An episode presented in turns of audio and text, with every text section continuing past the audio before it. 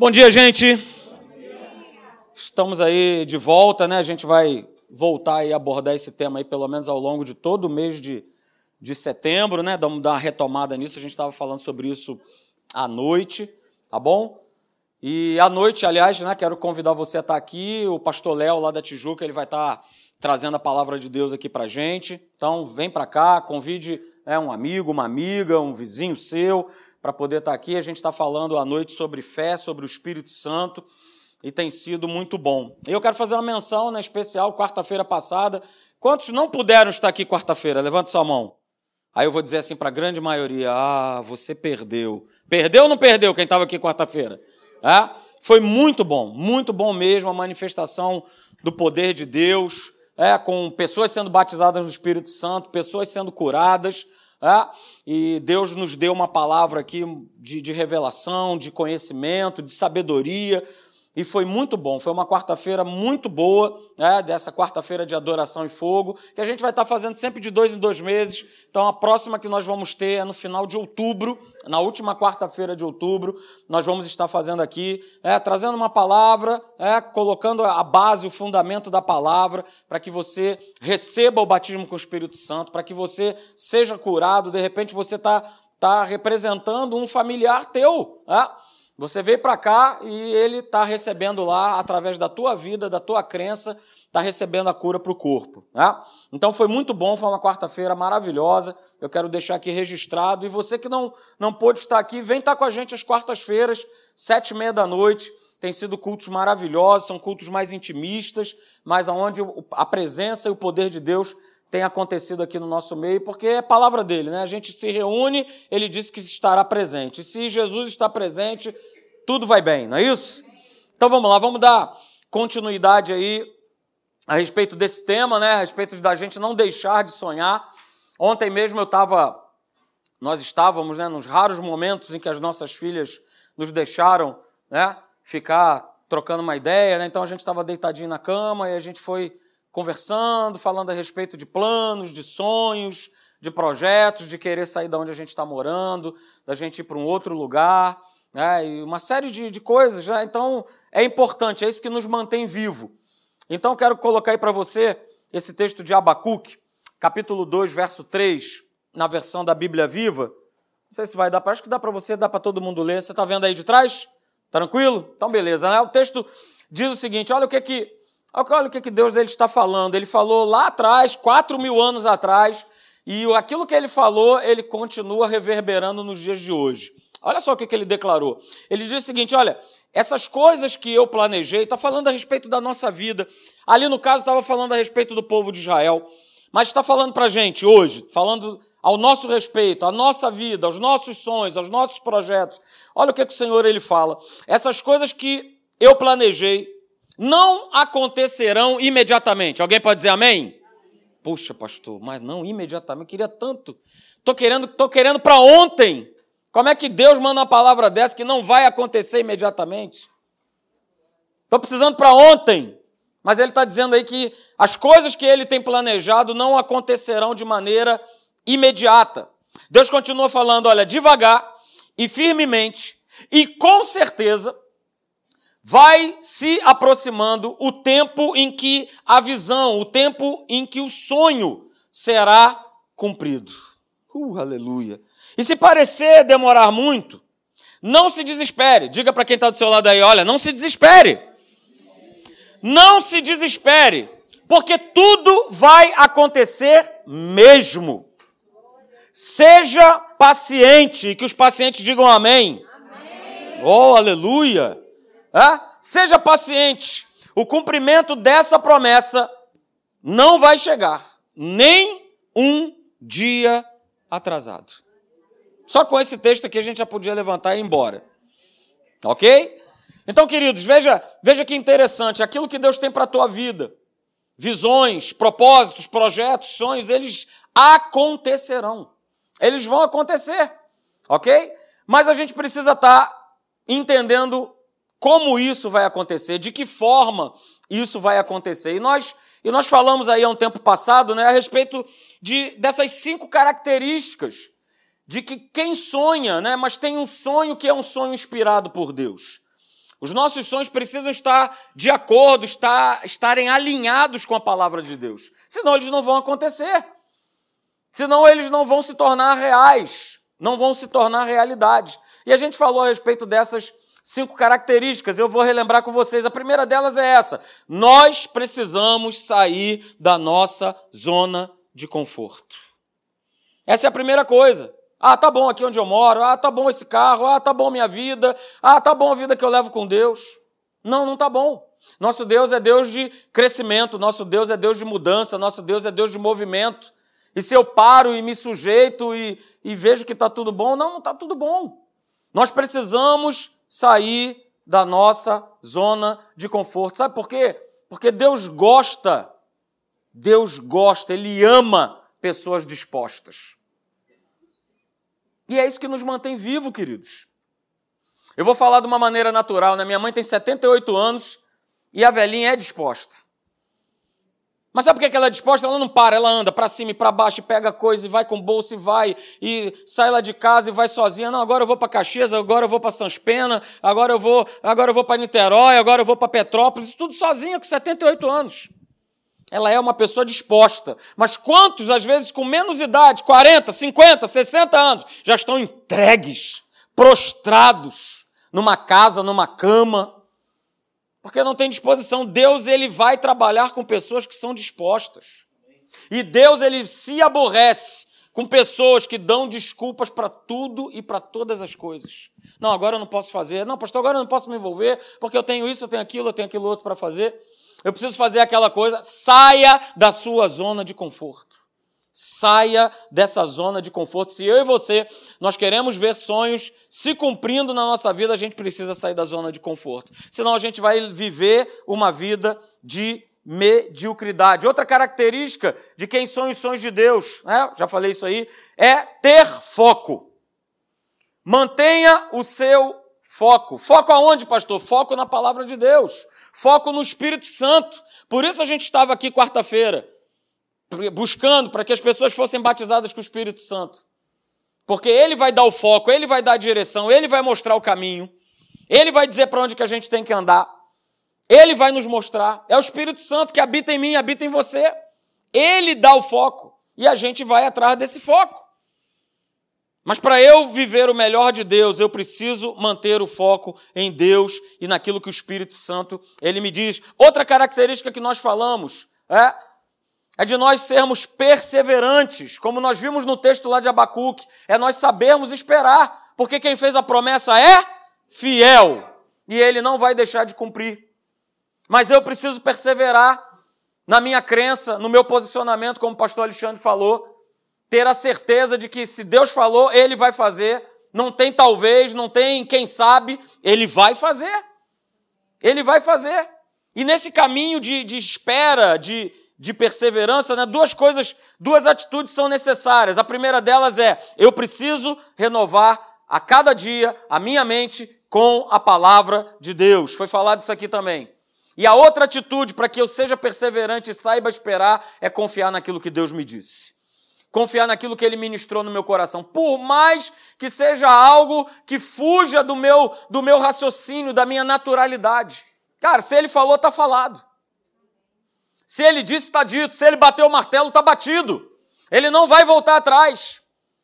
Ele não vai te deixar na furada, ele não vai te abandonar. Confie em Deus e saiba esperar. E tem tudo a ver com isso aqui, ó. Acredite naquilo que ele te disser. Se eu quero ver sonhos se cumprindo na minha vida, eu preciso acreditar naquilo que Deus me diz. Lá em Provérbios capítulo 16, verso 1, né, você conhece esse texto, diz: as pessoas elas podem fazer os seus planos. E não é errado isso. Porém, o Senhor é quem dá a última palavra. Foi o que eu estava fazendo ontem com a minha esposa, né? Deitadinho na cama, fazendo planos, estabelecendo projetos, falando de coisas. Gastamos um tempo. Tá? Mas no final da conversa que nós estávamos tendo, tanto eu como ela demos a declaração em uníssono. É, mas precisamos da direção de Deus. Precisamos que ele confirme, que ele fale. E aí sim, ele falando, a gente pode partir e a gente pode agir. E por último, a última característica de quem sonha os sonhos de Deus é o nosso sonho, ele precisa passar por pessoas. Aquilo que Deus vai fazer você conquistar é para que passe por pessoas, é para que seja bênção na vida de outras pessoas. Ok? Isso aconteceu na vida, né? E a gente viu aí na vida de José. Se tem um cara que, que sonhou, foi esse cabra aí. Sonhou, bicho gostava de sonhar. É isso? Sonhava bastante. E a gente vê na vida de José essas cinco características que a gente acabou de falar. É isso? Ele teve que sair da sua zona de conforto, estava bem lá, protegido por papai, não é? Por papai, por papaizinho dele, né? Gostava muito dele. Não gostava dos outros irmãos, mas dele gostava. Gostava. Aí teve que sair da zona de conforto e teve que manter o foco, porque foi né, injustiçado pelos irmãos, pelo chefe da guarda de Faraó. E para isso ele teve que ser perseverante e acreditar naquilo que Deus tinha falado para ele lá atrás. Não é isso? Deus revelou o que aconteceria na vida dele lá atrás. Tá? E, obviamente, aquilo que José sonhou, ele não estava somente vendo ele como né, vice-governador do Egito, mas estava passando por outras pessoas. Passou pela sua família e passou por um povo inteiro de Israel. Povo todo de Israel. O sonho dele teve que passar por pessoas. E aí a gente tirou duas lições a respeito dos sonhos de José. A primeira delas e a gente precisa ter um cuidado muito grande é com quem eu tenho compartilhado desses sonhos. Falei para você, né? Ontem eu estava deitadinho na cama com essa loura aí maravilhosa. Beleza, eu compartilho os meus sonhos com ela. E ela compartilha os sonhos dela comigo. Cuidado com quem você compartilha dos teus sonhos. Isso é importante. Porque José né, foi abrir o bocão dele lá para os irmãos. O que, que os irmãos fizeram com ele? Ah, que esse cara está querendo ser maior do que a gente? Melhor do que a gente? Ele já é o filho favorito? E agora ainda vai dizer que vai governar sobre a gente? Sobre o pai? Não, que história é essa? Cuidado com quem você compartilha os teus sonhos. Lá em Provérbios, capítulo 13, eu não sei se eu botei aí, botei, Provérbios 13, 3, diz: O que guarda a boca conserva a sua alma, mas o que muito abre os lábios, a si mesmo se arruína. Cuidado com aquilo que você fala. Cuidado com aquilo que você compartilha. Você tem sonhos e projetos no teu coração? Amém? Amém? Cuidado com o que você fala. Cuidado com quem você compartilha. Provérbios, capítulo 19, verso 2. Não é bom proceder sem refletir, e peca quem é precipitado. Cuidado. Ok? Cuidado. A segunda lição a respeito dos sonhos de José é essa aí, é de nós o quê? Descansarmos na palavra que já foi liberada por Deus ao nosso respeito. Não é isso? Da gente entrar nesse descanso aí maravilhoso, tranquilo. Porque lá em Hebreus capítulo 4, verso 3 diz que aqueles que creem, eles entram no descanso. Aquilo que Deus ele já colocou no teu coração vai gerar um descanso. Se gera ansiedade, se gera intranquilidade, saiba que não é de Deus. Mas se gerar descanso, queridos, se essa palavra liberada, ela pode ter certeza, ela foi liberada por Deus. Eu vou falar para você nessa manhã, já havia falado, os sonhos que Deus plantou no teu coração, eles vão se cumprir. Eles vão se realizar. Sabe por quê? Deus ele é tão maravilhoso, ah? que se Deus ele nos deu uma visão, se Deus ele nos deu um sonho, ele vai te dar a provisão para que esse sonho se concretize, para que esse propósito dele se concretize na tua vida. Creia nisso. Creia nisso. Nós não estamos vivendo por viver. Mais um domingo, mais um domingo pela manhã, mais, uma, mais um dia, mais uma contagem de tempo, mais um cronos. Ah, agora já né, entrou setembro. O ano já está para acabar. A gente precisa gerar expectativa no nosso coração. Gerar expectativa. Sejam sonhos de coisas materiais, naturais, que fazem parte do nosso dia a dia, uma casa, um carro, é, sei lá, mas coisas também do espírito. De nós estarmos num nível espiritual de maturidade maior, e é sobre isso que eu quero falar com você aqui nessa manhã. a gente vai falar sobre maturidade cristã, que tem tudo, tudo a ver com o assunto que a gente está falando, que é o assunto de não deixar de sonhar. Para que eu venha ver sonhos, propósitos, visões de Deus se realizando na minha vida, a gente precisa estar se perguntando aonde, em que parte, em que ponto eu estou nessa linha de maturidade. E a gente precisa prestar atenção, queridos, que se nós não amadurecermos em Cristo, nós corremos o risco de passar uma vida inteira sem desfrutar dos propósitos de Deus para as nossas vidas. E eu quero te falar outra coisa. Tá? Veja só o seguinte: o mais importante sentido do Evangelho é levarem as pessoas a amadurecerem a estatura de Cristo. Não é se converterem. Pastor, que é isso? Claro que conversão é algo mais importante. Não é. Conversão é importante. Mas o que é mais importante dentro do Evangelho de Jesus Cristo é levar as pessoas a estarem vivendo uma vida madura.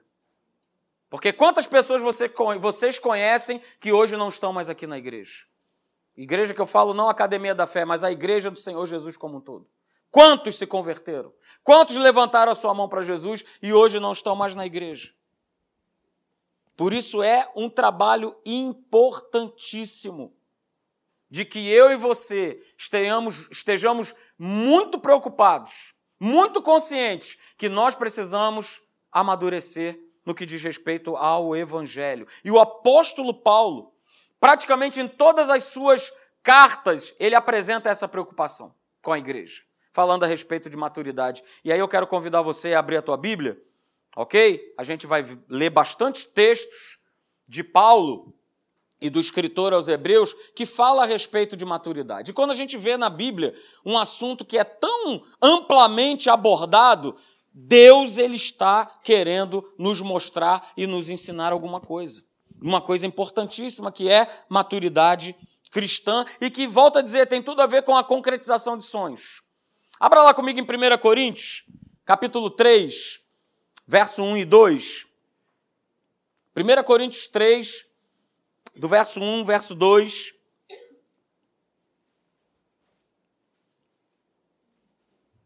A gente vai ler bastante textos aí. 1 Coríntios 3, verso 1 e 2. Veja o que, o apóstolo Paulo ele declara, ele diz assim: Eu, porém, irmãos, não vos pude falar como a espirituais, e sim como a carnais, como a crianças em Cristo. Verso de número 2 ele fala: Leite vos dei a beber. Eu não vos dei alimento sólido, porque ainda não podíeis suportá-lo, e nem ainda agora podeis, porque ainda sois carnais. Vá um pouquinho mais à frente, aí mesmo em 1 Coríntios, capítulo 13, verso 11. Paulo ele fala bastante sobre essa questão de maturidade com, com a igreja de Corinto. 1 Coríntios 13, verso 11 diz assim: Quando eu era menino, Paulo está falando, quando eu era menino, eu falava como menino, eu sentia como menino, eu pensava como menino.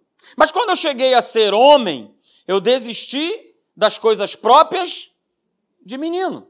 Você acha que Paulo estava falando aqui a respeito da sua infância? Sim ou não? Paulo estava falando da infância dele? Quando ele dá essa declaração? Não, ele não está falando sobre isso.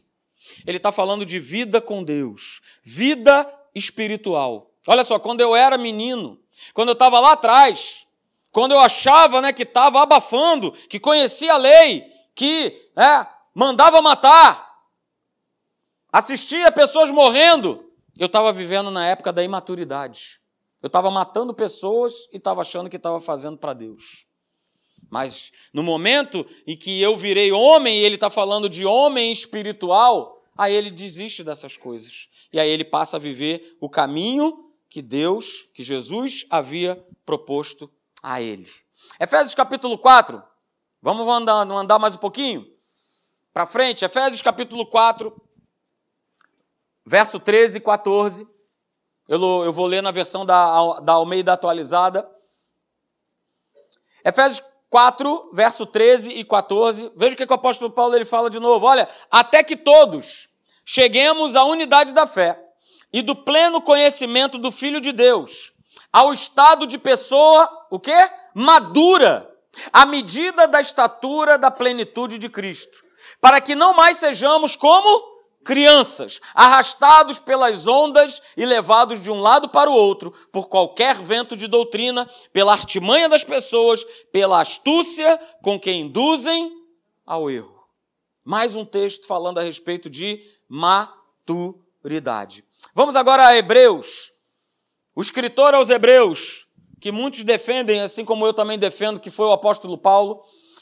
Hebreus capítulo 5, verso 11, do verso 11 ao verso 14. Abra comigo, por favor. Hebreus 5, a partir do verso 11 até o verso 14. Veja o que diz lá. Verso 11 de Hebreus 5 diz: A esse respeito, temos muitas coisas que dizer e difíceis de explicar, porquanto vos tendes tornado tardios em ouvir. Verso 12: Pois com efeito, quando devias ser mestres, atendendo ao tempo decorrido, tendes novamente necessidade de que alguém vos ensine de novo quais são os princípios elementares dos oráculos de Deus. Assim, vos tornastes como necessitados de leite e não de alimento sólido. Ora, todo aquele que se alimenta de leite é inexperiente na palavra da justiça, porque é criança.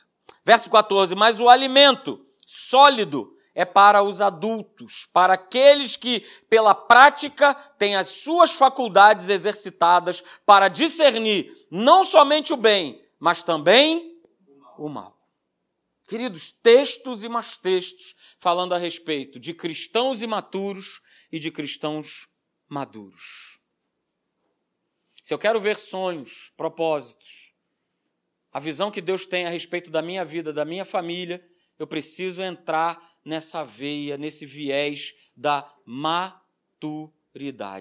E aí eu quero apresentar para você o seguinte: olha só, quais são os sinais da maturidade, da maturidade de quem é maduro em Cristo? Quais são os sinais? Eu pelo menos coloquei dois, para a gente não ficar aqui muito tempo. Dois sinais principais o primeiro sinal é esse aqui, olha. Parece algo simples que já foi falado e falado, mas terá que ser falado e falado até que cada um de nós estejamos nessa, nessa altura da maturidade de Cristo. Pratique aquilo que você ouve. É somente na prática, queridos, que eu e você nós amadurecemos. Até secularmente é assim. Se a gente fica, né, só no campo da, das teorias, eu nunca vou amadurecer a respeito daquele assunto que eu estou aprendendo. Não é isso? A gente pode pegar, por exemplo, alguém que está fazendo medicina. E ali naquele momento, né, naqueles primeiros momentos, naqueles primeiros anos, onde né, teorias e mais teorias e mais teorias a respeito do corpo e tal estão sendo feitos, ok, são importantes. Mas só vai haver amadurecimento à medida em que essa pessoa que está aprendendo, é, que se tornará um médico, ela começa a exercer a medicina na prática. Quando ela começa a exercer a medicina na prática, ela chega num grau, num nível de maturidade. Não é assim? Quem aqui tem filhos? Filhos, filhos, filhos, a grande maioria. Certamente você já levou teu filho em algum hospital e você chega lá e dá de cara com um médico, né? Com a cara assim que nem a minha, de novinho. Ninguém disse amém, nem minha mulher, meu Deus. Se alguém se alguém chega, tá dizendo que não pode mentir. Se alguém, se alguém chega, né, você chega com o teu filho, com a tua filha no médico e você olha assim, rapaz, esse camarada aí, mas é muito novo, deve ter saído da faculdade agora. Você balança ou não balança? Todo mundo balança. Todo mundo fica, caramba. Mas se você de repente bate o olho e vê, né, já uma pessoa assim, igual o pastor Alexandre, né?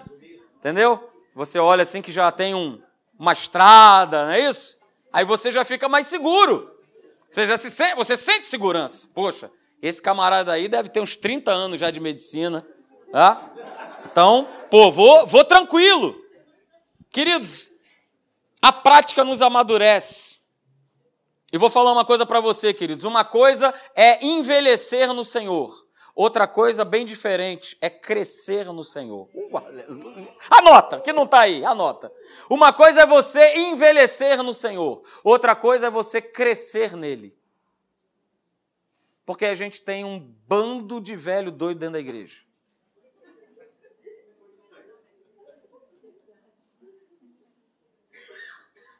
A gente tem gente que tem anos e anos e anos, e muitas vezes até se vangloria disso. Ah, olha só. Olha com quem você está falando. Ó, eu tenho só, só de. Né, só aqui nesta igreja eu tenho mais de 35 anos. Estão envelhecendo no Senhor. Mas será que tem crescido no Senhor? Essa é a pergunta que eu me faço. E eu acho que essa é a pergunta que cada um de nós precisa se fazer. Será que eu, Marcelo, eu tenho crescido no Senhor? Porque é isso é que conta. Porque há muitos que vão, né? Frequentam e vão e visitam igreja e igreja. Circulam, né? De conferência para conferência. Fazem uma coisa que é muito legal, né? Enche os seus cadernos, os seus celulares, os seus eletrônicos, né? De notas daquilo que foi projetado e tal, legal. Mas essas, todas essas coisas não fazem com que as pessoas sejam transformadas. As pessoas continuam as mesmas. Continuam pessoas amargas, difíceis, mal-humoradas, irresponsáveis. Por que, que isso acontece? Porque eu ouço, mas eu não pratico. Eu anoto, mas eu não pratico. Eu leio, pastor, mas eu leio em casa, mas eu não pratico. Não é exatamente isso que diz lá em Tiago? Você conhece o texto, eu não vou ler. Tiago, capítulo 1, do verso 22 e 25. Olha só, a gente precisa ser ouvinte, praticante. Senão a minha fé, ela é uma fé inoperante. Não vai dar em nada. Não vai acontecer absolutamente nada. Queridos, e aí eu falo para você, a pessoa que é madura em Cristo Jesus, que está chegando a essa estatura da maturidade de Cristo, é, é aquela que está envolvida regularmente é, naquilo que ela ouve, naquilo que ela assimila, naquilo que ela nota e ela pratica. E aí segura essa frase, aleluia. É, somente ficar exposto à palavra, à verdade, não vai resolver os nossos problemas. Isso que nós estamos fazendo aqui hoje pela manhã é nós estarmos expostos à palavra. Nós estamos nos expondo. Eu estou ouvindo, ah? É como se eu estivesse tomando meu banho de sol. Hoje nós estamos aqui tomando banho de sol espiritual. Aleluia. Vou botar meu boné para proteger aqui. Vou tomar meu banhozinho de sol. Beleza. Só que um banho de sol não vai resolver a tua vida. Se você não fizer isso, o quê? Continuamente se você não colocar em prática aquilo que você está recebendo, domingo após domingo. Senão a gente sai daqui com a sensação: poxa, que palavra legal, né? Poxa, logo mais ano, pô, pastor Léo falou uma mensagem legal, pô, que legal. Tudo é legal. Oh, so cool. Maravilhoso. Muito bacaninha. Mas eu tenho praticado aquilo que eu tenho ouvido, aquilo que eu tenho anotado, aquilo que eu tenho participado. É, a gente traz aqui, né? Conferência, olha, ó, homens, na verdade, é, pastor Hélio e tal, e mulheres imovidas. Aliás, até guarda aí na sua agenda e depois a gente vai abrir essas inscrições. Dia 21 é um sábado. Nós vamos passar o sábado todo aqui com o Tiago e a Juliana lá da Tijuca. Vão estar trazendo aqui para nós um curso de finanças bíblicas. Ok? Vai estar aqui com a gente, vai passar aqui o dia inteiro. Eu estou intimando você a participar. Curso maravilhoso, dia 21 de setembro, vai começar às 9 horas da manhã e vai acabar às 18, tá? Então a gente vai passar o dia inteiro aqui. Eu sei que é no, no retiro de casais, tá? Mas você que pode estar aqui com a gente, vamos estar junto aqui nesse curso que vai ser demais, tá bom? Então a gente cria todos esses movimentos, esses mecanismos, mas o que, que eu tenho feito com aquilo que eu ouço? O que, que eu tenho feito com aquilo que eu anoto? O que, que eu tenho feito com aquela apostila que me dão? O que, que eu tenho feito 5 horas da tarde aqui no Alfa? Né? Uma série de assuntos e tal. Beleza, estou só adquirindo conhecimento? É só para isso? E o meu sonho, e o propósito de Deus, e o projeto dele para a minha vida? Será que vai se realizar ficando só na base do conhecimento? Vamos pensar. Segundo ponto, a respeito de maturidade cristã, de sinal, né? De sinal de quem anda na maturidade é esse aqui. Obedeça, tá aí, de vez em quando? Não. Obedeça o quê? Sempre a Deus. Obedeça sempre a Deus. E agora a gente vai entrar num ponto aqui, eu vou citar dois exemplos, né? Vou voltar ao exemplo de José, mas vou citar um primeiro exemplo que é o exemplo do nosso pai na fé, que é Abraão que você conhece a história, e a gente vai resumir essa história bem rapidinho. Abraão recebe uma promessa de Deus, de que através dele seria gerado uma grande nação, ele seria pai de muitas nações, só que ele não tinha filho, e Deus dá esse filho a ele, Isaac, depois de 25 anos de espera. Esse filho ele, ele aparece, ele surge no meio da impossibilidade. Esse filho ele acontece, chamado filho da promessa. Só que o filho da promessa foi pedido por Deus para que ele próprio, Abraão, sacrificasse o seu filho. Levasse o seu filho a um local de sacrifício e ele mesmo, não, não viria uma outra pessoa, não viria um anjo, ele próprio, seu próprio pai, iria matá-lo, iria sacrificá-lo. Abraão obedece a essa voz? Sim. Ele leva, ele leva o filho dele para ser sacrificado. Mas ele dá declarações que são muito legais, são muito interessantes. E mostra justamente isso que nós estamos vendo agora. Deus tinha dado a Abraão uma visão, um sonho de futuro, de um grande futuro. Mas Abraão ele dá declarações maravilhosas, porque ele vai com os seus servos no, ali no, no, no, na beira né, do, do monte que ele ia ter que subir. E ele vira para os seus servos e ele fala assim: Olha, aguarda, porque nós voltaremos. Nós voltaremos. Como nós voltaremos se ele tinha recebido da parte de Deus que ele era para sacrificar o filho dele? Não tinha nós, tinha eu. Olha só, turma, me aguarda aí porque eu vou voltar. Não, ele não declara isso. Ele declara: olha, me aguarda porque nós iremos voltar. Eu e o menino.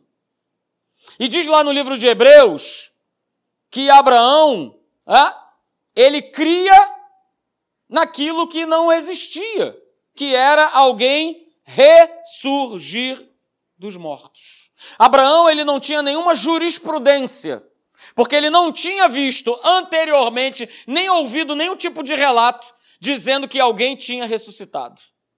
Mas ele declara que Deus ele era suficientemente poderoso para ressuscitar o seu filho. Por isso tem no texto né, escrito que nós precisamos chamar à existência aquilo que não, e ele já havia feito isso. Diante de uma situação tão, tão ruim, tão desesperadora. Aí a gente pula para o caso de José, né, que é o nosso personagem, que a gente está falando a respeito de sonhos. José, depois de ter sido tratado tão injustamente, restringido pelas circunstâncias de estar preso. Aliás, ele é preso porque ele foi acusado falsamente. Tá? Ele é lançado numa prisão. Na verdade, ele é lançado numa, numa masmorra. E aí, tanto no caso, tanto no caso de Abraão como no caso de José, a pergunta que pode ficar na nossa cabeça, e, e, provavelmente eles também fizeram, Abraão e José, a pergunta que eles fizeram interiormente é: onde é que Deus está nessa história? Eu acho que 99,9% de cada um de nós aqui, se passasse pelo menos pela metade do que eles passaram, a gente ia levantar a plaquinha e falar: Deus, onde é que você está? A gente consegue ver, né, Deus nas coisas boas, ok. Mas e quando tudo parece injusto? Parece. Quando tudo parece injusto. Quando tudo parece que não está dando certo. Onde é que está Deus? Será que Deus ele estava ausente nessa experiência de Abraão? Será que Deus ele estava ausente quando José ele estava lá na prisão? Lá em Gênesis 39, 21 diz que o Senhor era com José. E a gente poderia dizer, o Senhor ele era com Abraão, o Senhor ele era com Davi, o Senhor ele é com você.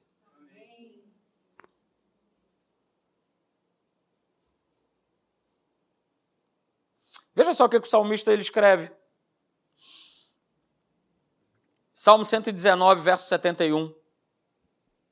Foi-me foi-me ruim ter passado pela aflição, é isso que ele declarou ali? Não. Pastor, esse salmista está doido. Foi-me bom ter eu passado pela aflição, para que eu aprendesse os teus decretos. Meu Deus, mas que frase é essa? Pastor, com Deus é só vitória, é só alegria, é só facilidade, é só bênção. É? Não! Não é.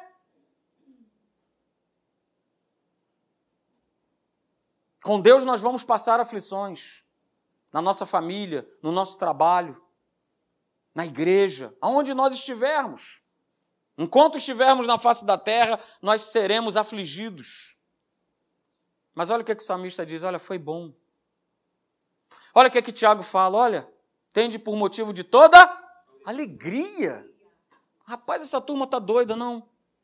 Essa turma compreendeu que para eu andar com Deus e ver sonhos, projetos, visões, propósitos se cumprindo na minha vida, eu não tenho mais que ficar olhando as circunstâncias que me cercam, os ataques que eu recebo.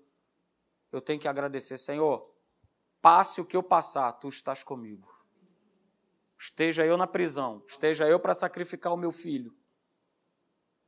Tu não nos abandona. Amém.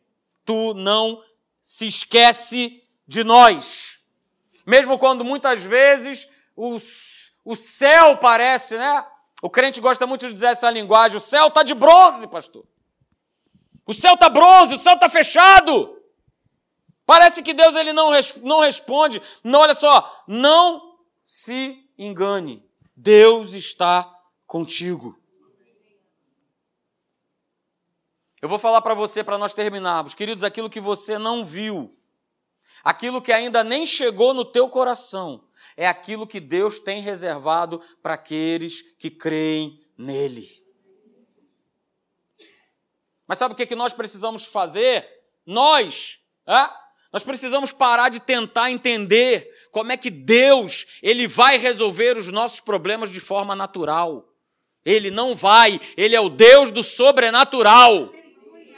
Para de botar Deus dentro de uma caixa, de que Ele vai resolver alguma coisa naturalmente, porque não vai. Comece a crer que Deus ele vai fazer o impossível.